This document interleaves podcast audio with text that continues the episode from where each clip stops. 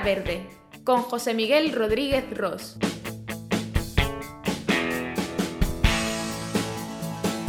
Un podcast patrocinado por Soltec.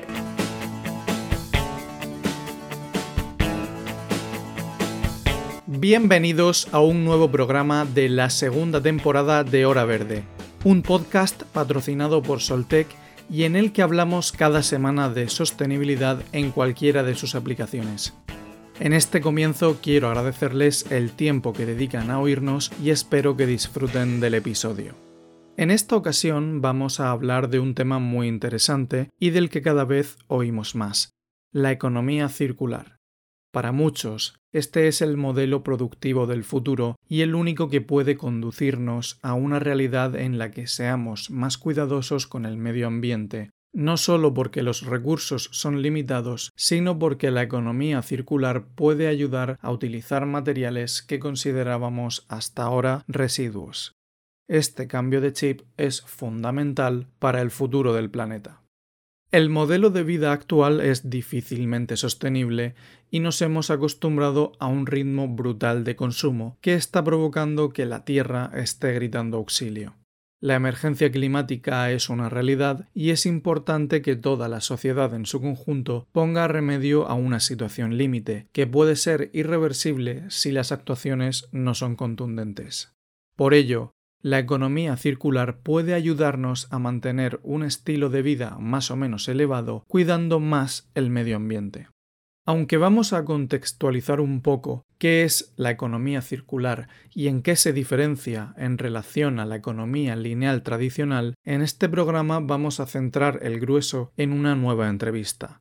He querido hablar con alguien que viva y practique la economía circular. En este episodio hablaremos con Amaya Rodríguez, CEO y fundadora de Gravity Wave, empresa situada en Calpe que se dedica a limpiar el mar Mediterráneo de plásticos. Precisamente con esos plásticos, la compañía fabrica posteriormente otros productos.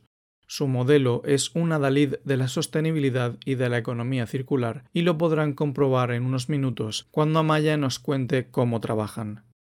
Pónganse cómodos porque empieza un nuevo episodio de Hora Verde.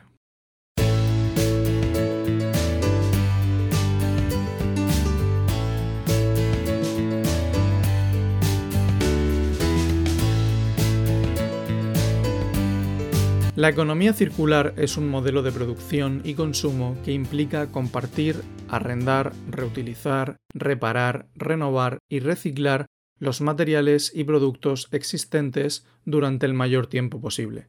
Tiene como objetivo abordar desafíos globales como el cambio climático, la pérdida de biodiversidad, la gestión de los desechos y la contaminación. Este modelo pretende reducir la entrada de materiales vírgenes y quiere reducir la producción de desechos, provocando un bucle en la vida útil de los recursos. Esto quiere decir que cuando un material entra en un estado teórico de final de vida, realmente se puede aprovechar para darle otro uso no solo se refiere a este concepto, sino que también es capaz de utilizar materiales difícilmente reciclables o que hasta ahora habíamos considerado como un desecho, como es el caso del plástico. La economía circular es la contraposición a la economía lineal. Para que lo entiendan, voy a explicar las cadenas de producción de este tipo de modelos que evidencian las diferencias.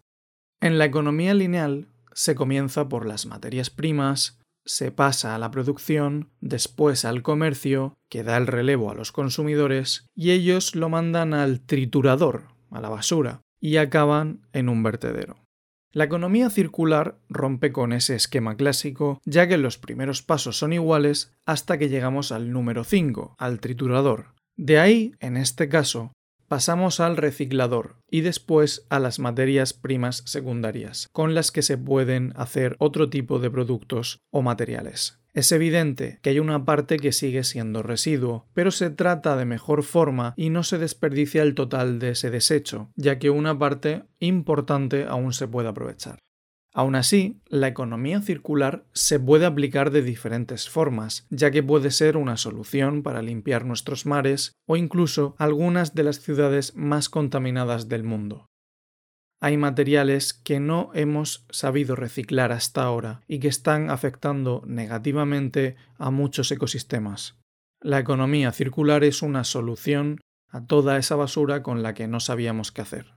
La economía circular se puede aplicar a muchísimos ámbitos y no solo a la mera producción, aunque nos estemos centrando más hoy en ella. Por ejemplo, puede ayudar a una mejor gestión del recurso hídrico, es clave para el futuro del sector textil y es una parte fundamental de la gestión de residuos del futuro. Pero estos son solo tres ejemplos. Muchos expertos concluyen que su aplicación a nivel global es innegociable si queremos cumplir con la Agenda 2050 y reducir la contaminación y aumentar el cuidado del medio ambiente. Por ejemplo, José María Baldasano, catedrático emérito de Ingeniería Ambiental de la Universidad Politécnica de Cataluña, asegura en un artículo en el blog de la web economiacircular.org que acelerar el cambio hacia una economía circular es esencial para alcanzar los objetivos climáticos. Es clave para aumentar la resiliencia ante la emergencia climática. Las empresas deben marcar un camino para el cambio de modelo, pero ¿es complicado aplicar la economía circular a una compañía? ¿Qué ventajas y qué dificultades puede encontrar una empresa en su implementación? Esta y otras preguntas nos las contesta a continuación Amaya Rodríguez, CEO de Gravity Wave. Les dejo con esta entrevista. Hora Verde, con José Miguel Rodríguez Ross.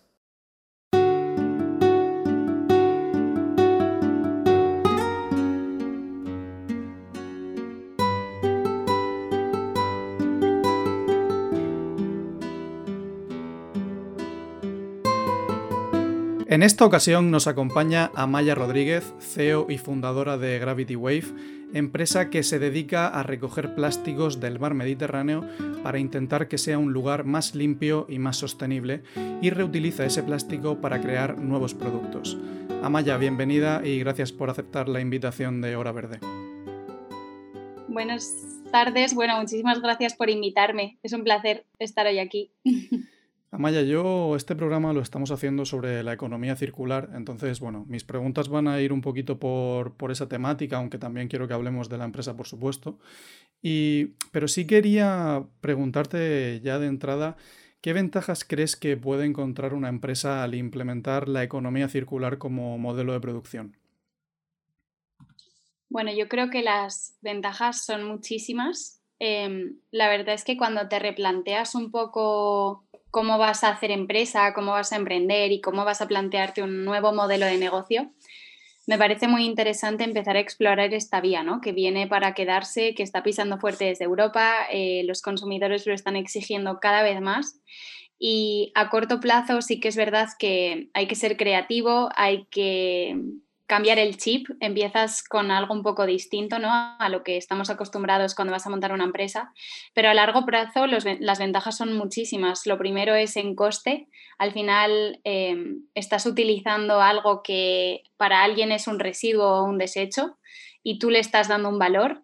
Eh, a nivel impacto y huella en el medio ambiente también y luego que ya estás planteando tu empresa eh, con lo que viene ¿no? Eh, hacia el futuro de que las empresas tienen que ser sostenibles, tienen que hacer algo bueno y tienen que devolver a la sociedad eh, lo que la sociedad les da. Así que creo que, que es imprescindible y sobre todo la economía circular nos ayuda a trabajar en cooperación y en colaboración porque para usar el residuo de alguien tienes que primero conocerle y colaborar con, esa empresa o con esa persona, ¿no? Y creo que afecta un poco a todos los departamentos de la empresa con un impacto positivo. Precisamente te quería preguntar también un poco por esa colaboración con, el resto de empresas, con el resto de stakeholders, que entiendo que es algo complejo en, en este proceso de la economía circular. Yo quería preguntarte qué dificultades habéis encontrado en Gravity Wave para implementar la economía circular desde ese punto de vista de la colaboración con, otras empresas o con otros agentes. Y, también quería preguntarte si es difícil realmente llegar a, llegar a ello. Bueno, en nuestro caso sí que es verdad que, claro, nosotros hacemos economía circular, pero encima estamos usando un residuo que viene del mar. Por lo tanto, a la hora de encontrar colaboradores en la industria, ha sido toda una aventura dar con gente que quisiera arriesgarse, ¿no? A coger lo que nosotros estábamos limpiando del mar y decir, venga, va, voy a probarlo y voy a ver qué pasa. Eh, yo recuerdo las primeras veces que, limpiábamos el plástico del mar y íbamos con ese residuo, para nosotros no es un residuo, no es la materia prima, pero íbamos con, con esa materia prima a las fábricas y nos cerraban las puertas, nos decían, no, no, yo esto no lo voy a meter en mis máquinas, yo no puedo reciclar una red que lleva sal, lleva algas y lleva materia orgánica porque no sé qué le va a pasar a mi máquina y a mi proceso de producción, ¿no? Por lo tanto, te cierro la puerta y búscate la vida. Entonces, sí que es verdad que la industria, sobre todo en la zona, nosotros estamos en Calpe, en Alicante, en la zona de Alicante, la provincia de Alicante y también Valencia, hay muchísima industria del plástico pero viene de muchos años de trabajar de una manera específica, ¿no? Entonces, cuando alguien viene con un proyecto un poco distinto y quiere cambiar las normas y quiere cambiar el modelo, pues no es fácil encontrarte con gente que quiera acompañarte tienes que insistir, que creer mucho en tu proyecto, tener mucha resiliencia y mucha paciencia y no cansarte y, estar siempre buscando una solución. Y gracias a eso nosotros dimos con los colaboradores adecuados que ya no son colaboradores sino socios, ¿no? Que han visto el valor que nosotros planteábamos, que han querido arriesgar, que ven, tienen la visión de hacer cosas de una manera distinta que quieren formar parte del cambio y que se unen porque ven el potencial a largo plazo, por supuesto ya no solo en el impacto medioambiental, que eso claro que sí, pero también de alguna forma en lo económico, ¿no? Porque la demanda de productos reciclados, de productos circulares, de productos sostenibles con responsabilidad, cada vez tiene más cabida en el mercado, cada vez está más demandado por consumidores y por lo tanto cada vez va a tener un crecimiento en la, en la fabricación y en la producción. Así que, bueno, hemos dado con gente que, que, comparte nuestra visión y que ha visto el potencial, no a corto plazo, sino a largo plazo.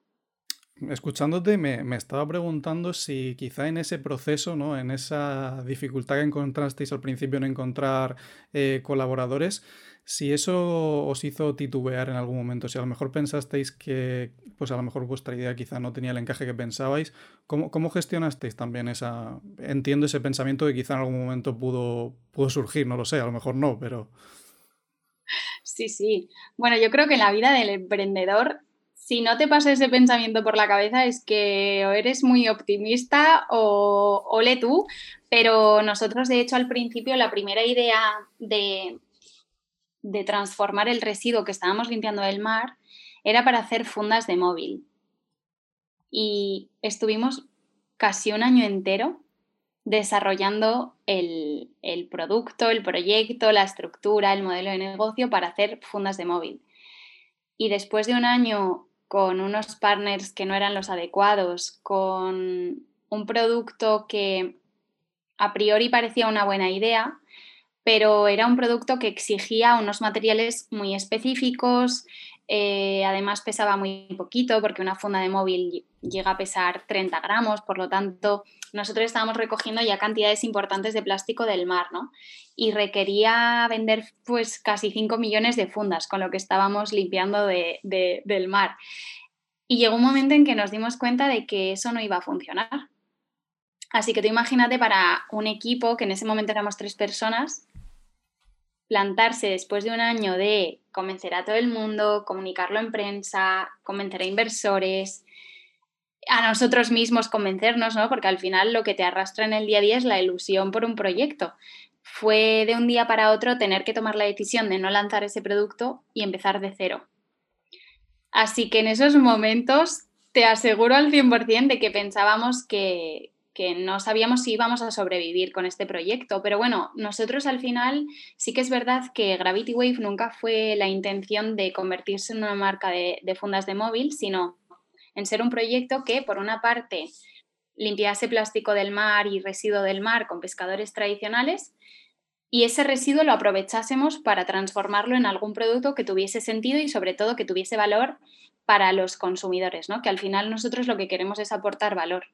Así que mantuvimos muy fuerte ese propósito, nos convencimos otra vez de que lo que queríamos hacer era tener un impacto positivo limpiando plástico del mar y que si no eran fundas iba a ser otra cosa, ¿no?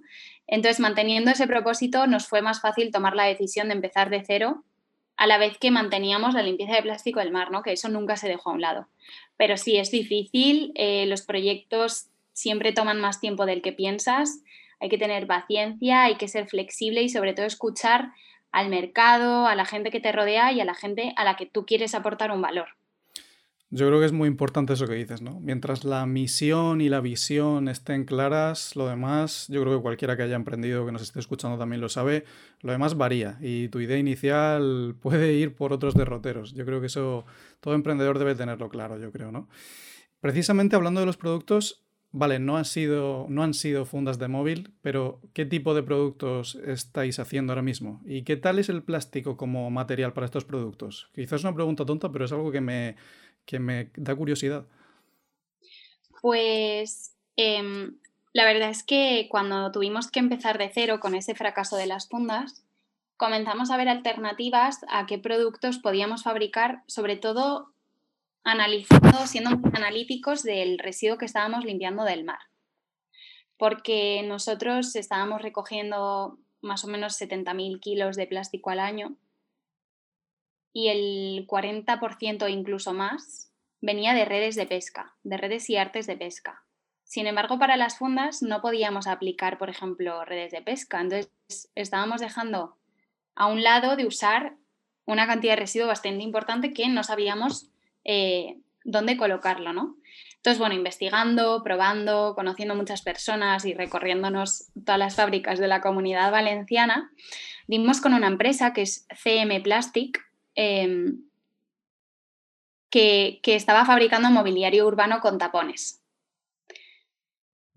Y que cuando vimos los muebles se nos encendió un poco la bombilla en el sentido de decir, jolín, nunca nos habíamos planteado el poder hacer mobiliario, el plástico y sobre todo las redes es un material súper resistente, que si está en un entorno natural es muy dañino, pero si consigues recuperarlo, reciclarlo y reutilizarlo, vas a obtener una materia prima y un producto muy, muy resistente, de alta durabilidad, 100% reciclable y encima los muebles por unidad tienen un gran impacto. Tú puedes eh, colocar y fabricar un banco, por ejemplo, que pesa 60 kilos y ya con una unidad frente a los 30 gramos de las fundas, imagínate la diferencia en impacto, ¿no? Entonces, bueno, empezamos a hablar con CM Plastic y, por fin conseguimos que, que CM Plastic se arriesgara a probar cómo funcionaban las redes de pesca que hasta ese momento no sabíamos en qué aplicarlas y encima es un residuo que nadie quiere reciclar porque tú llevas una botella a una planta de reciclaje y están encantados de reciclarla, ¿no? O llevas aluminio metal y eso se revaloriza.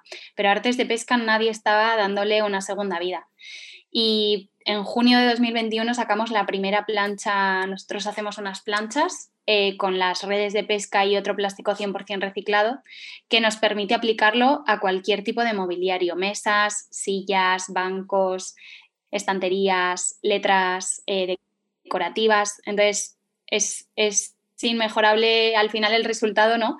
Eh, nunca imaginamos que Gravity Wave iba a fabricar muebles y al final teniendo como esa mente abierta de decir, vale, ¿en qué voy a poder mantener mi propósito y sobre todo conseguir mi objetivo, que es seguir limpiando plástico del mar y aplicarlo a producto? nos dimos cuenta que los muebles eran nuestro destino y ahora queremos amueblar el futuro, ¿no? Que decimos, em, y eso es un poco la misión. Muy interesante, sin duda, y bueno, igual dentro de poco tenemos algún mueble en casa de Gravity Wave, quién sabe siguiendo un poquito con el tema de la economía circular, otro de vuestros stakeholders, ya lo has comentado, yo creo que más importante son los propios pescadores.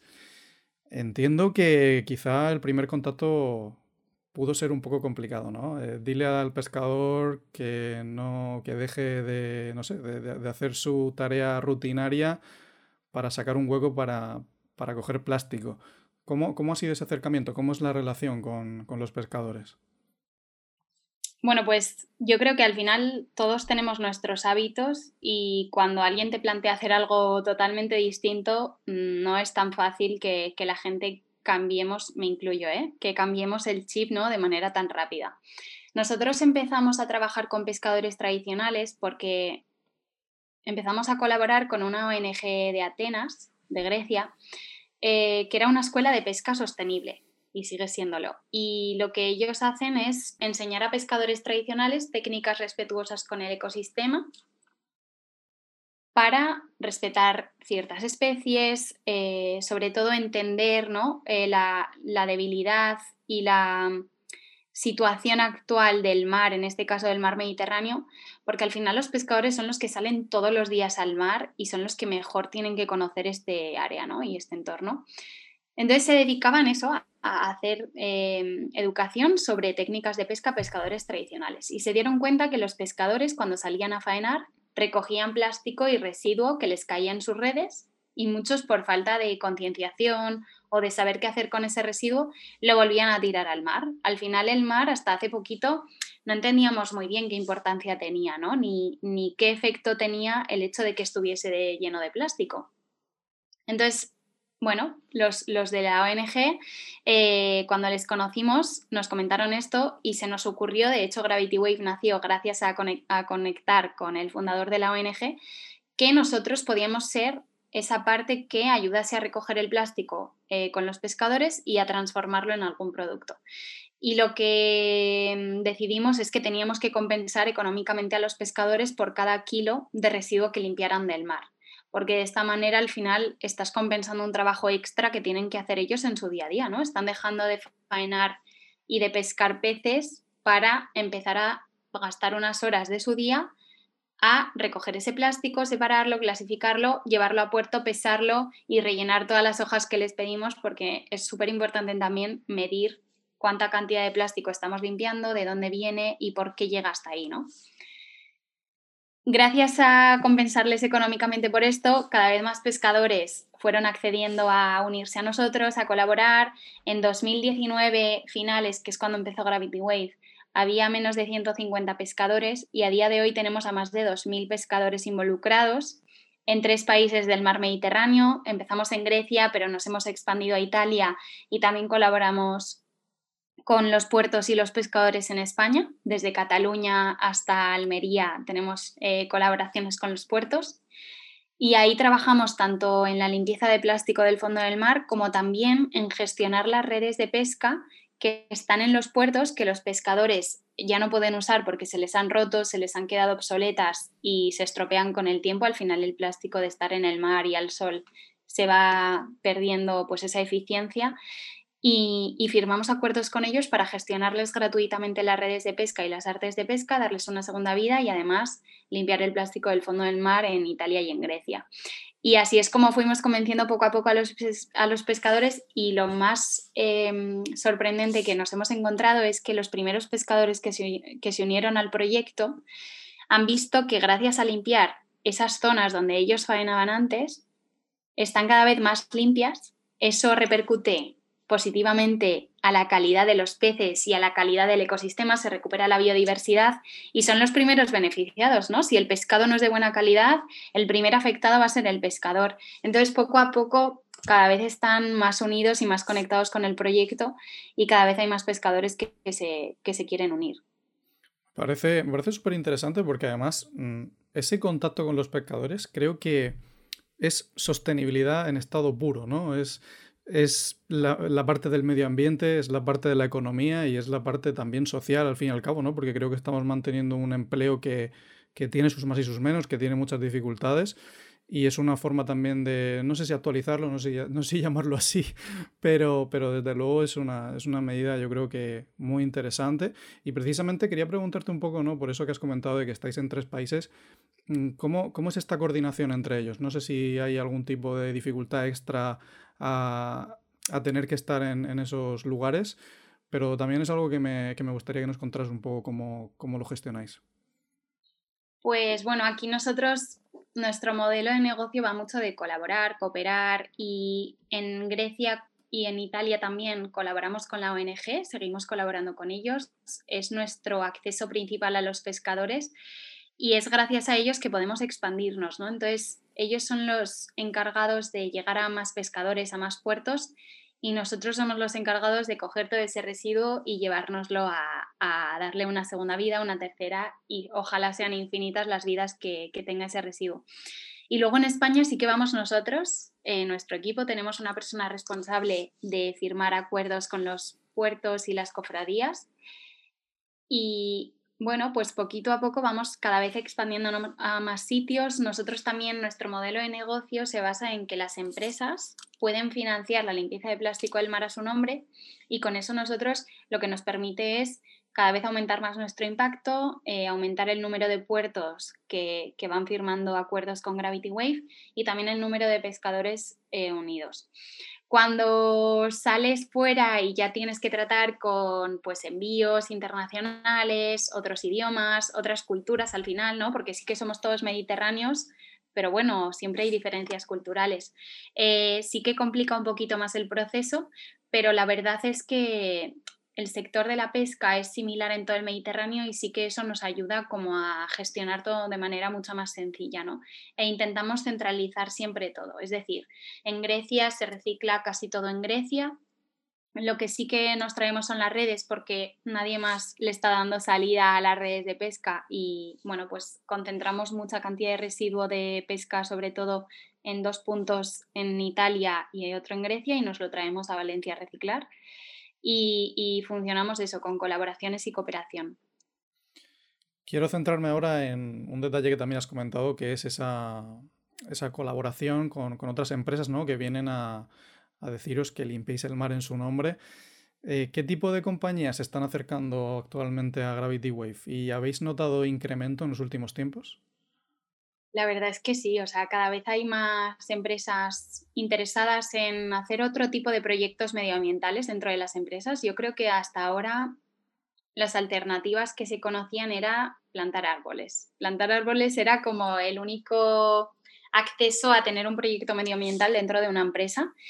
Y con Gravity Wave lo que ofrecemos es conectarse con el mar, ¿no? El mar y la importancia que tiene el mar. Eh, nosotros hasta que no empezamos con Gravity Wave pensábamos que el oxígeno que respiramos viene de los árboles. Y ahora hay estudios que, y muchos estudios que soportan esta información, que gran parte del oxígeno que respiramos viene de los océanos, que el océano absorbe una cantidad bastante importante de CO2 y que no se puede hablar de cambio climático sin tener en cuenta la salud de los mares y océanos, ¿no? Entonces, nosotros escuchando, porque de verdad que el primer año, cuando empezamos a desarrollar Gravity Wave, teníamos muchísimas reuniones con empresas para ver cómo podíamos montar un modelo de negocio a partir de limpiar plástico del mar. Y fuimos escuchando cada vez más a más empresas de distintos sectores. Hemos trabajado con empresas de banca, eh, empresas de criptomonedas, empresas de retail, de aseguradoras, eh, marcas de alimentación, de bebida. Y al final todas buscan en Gravity Wave un proyecto un poco diferente, un proyecto único que les ayude a conectar con el mar, que puedan tener ese acceso, ¿no? Nosotros al final somos un acceso entre la empresa y el impacto positivo en el mar y se lo intentamos hacer lo más sencillo posible y sobre todo lo más divertido y accesible ¿no? a todas las empresas. Entonces, las personas que conectan con nosotros siempre disfrutan del proceso de involucrar el impacto de Gravity dentro de sus modelos de negocio. Hemos hecho, por ejemplo, con Flying Tiger una campaña que por cada bolsa que vendían, una bolsa específica que lanzaron en verano de 2021, se donaban 5 céntimos a limpiar plástico del mar. Con ello conseguimos limpiar eh, más de 3.500 kilos de plástico del mar en tan solo dos meses. Ahora, por ejemplo, hemos lanzado con Bodegas Torres un vino, una edición especial de Viña Esmeralda, que es un vino blanco que está buenísimo, eh, que se llama By the Sea y por cada botella vendida también eh, se va a limpiar 5 gramos de, de plástico del mar Mediterráneo y esta botella va a llegar a muchísimos países en todo el mundo, que para nosotros es ya un salto increíble, ¿no? Que esa botella con ese mensaje y ese impacto positivo puede estar en más de un país. Y al final lo que hacemos es eso, adaptar lo que nosotros podemos ofrecer, que es limpiar plástico del mar, a los productos o al impacto que quiera generar cada empresa. Entonces, tratamos con empresas muy distintas, con gente muy diversa, pero que todos comparten el, el mismo propósito, que es generar un impacto positivo en el mar Mediterráneo. Muy interesante todo lo que nos estás contando. Amaya, estamos llegando ya al final. Yo solo quiero hacerte un par de preguntas más. Eh, la primera, creo que la has respondido sobre todo al principio, pero ¿habéis notado desde el punto de vista del consumidor mayor concienciación a la hora de comprar productos sostenibles, de buscar empresas que apuesten por un proceso de sostenibilidad en la creación de, los diferentes productos? Sí, total, totalmente nosotros, por ejemplo, solo trabajamos con empresas y entidades públicas, todavía no tenemos acceso a consumidor final, pero incluso los dos ejemplos que te he contado, tanto el de Viña Esmeralda con la edición limitada del vino y Flying Tiger con las bolsas que lanzó este verano, tenemos un, report de ellos de que gracias a implementar ese impacto positivo en sus productos y de alguna forma estar involucrando también a sus clientes, porque el cliente está decidiendo comprar ese producto también porque tiene ese impacto positivo y él es mm, parte de que eso ocurra, ¿no? De que gracias a la compra de esa bolsa, en vez de de otro producto o de otra bolsa, esté limpiando la empresa Plástico del Mar a su nombre se han visto incrementadas las ventas de esos productos hasta en un 30%, cuando antes estaban comercializando el mismo producto y ese incremento en las ventas no se notaba, ¿no? Entonces, hasta nuestros propios clientes nos vienen con casos de éxito de este tipo que a nosotros no nos puede dar más que alegría, ¿no? De decir, jolín, no solo estamos haciendo un impacto positivo, incrementando además eh, la posibilidad de limpiar cada vez más plástico, sino que nuestros propios clientes se ven beneficiados de hacer algo bueno. O sea, qué mejor forma de demostrar que las empresas cuando se hacen responsables y optan por un proyecto de este tipo, eh, también lo ven incrementado en sus ventas, ¿no? Que al final oye, nosotros defendemos que nosotros somos una empresa social, por supuesto, nuestro propósito y objetivo principal es generar ese impacto positivo en el medio ambiente. Para eso hemos nacido, para limpiar cada vez más plástico del mar, pero sin crecimiento económico y sin ventas no hay impacto o crecimiento en impacto que valga, ¿no? Por lo tanto, es algo súper interesante em, y que cada vez más consumidores quieren y piden a sus marcas, que, que tengan esa responsabilidad.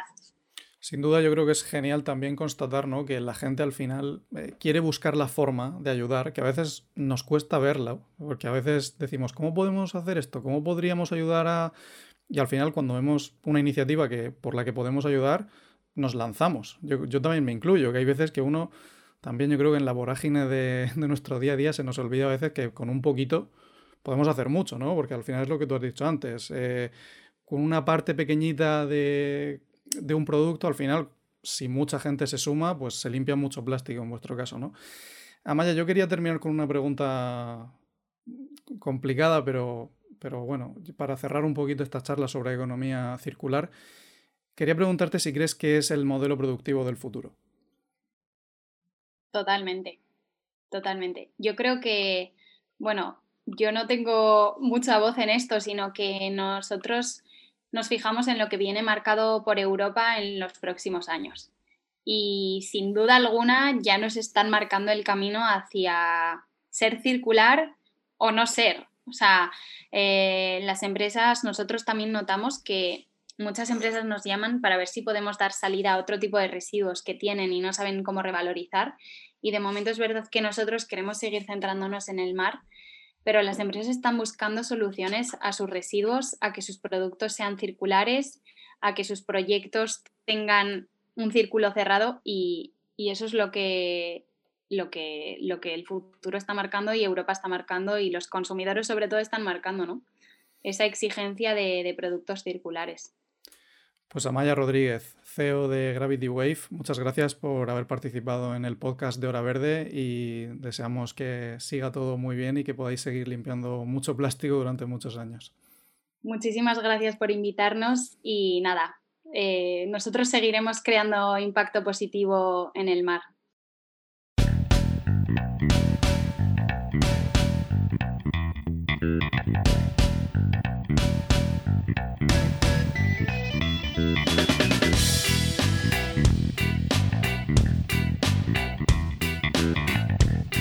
Para terminar, un simple apunte. Me quedo sin duda con esa reflexión final. La economía circular es, sin duda, el modelo del futuro.